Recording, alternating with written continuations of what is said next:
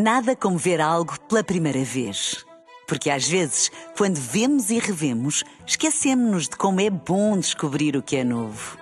Agora imagine que viu o mundo sempre como se fosse a primeira vez. Zais. Veja como se fosse a primeira vez.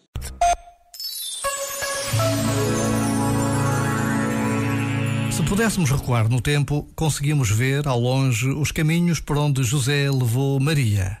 Naquele tempo, as estradas eram apenas caminhos e era preciso saber olhar para as estrelas para não se perder o caminho certo.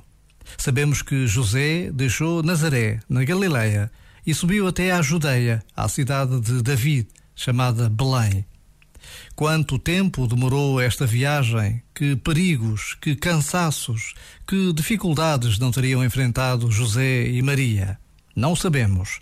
Mas por vezes basta a pausa de um minuto para nos lembrarmos de que todos temos caminhos por fazer, caminhos a enfrentar, destinos que nos esperam.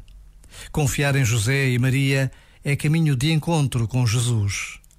Já agora, vale a pena pensar nisto. Este momento está disponível em podcast no site e na app.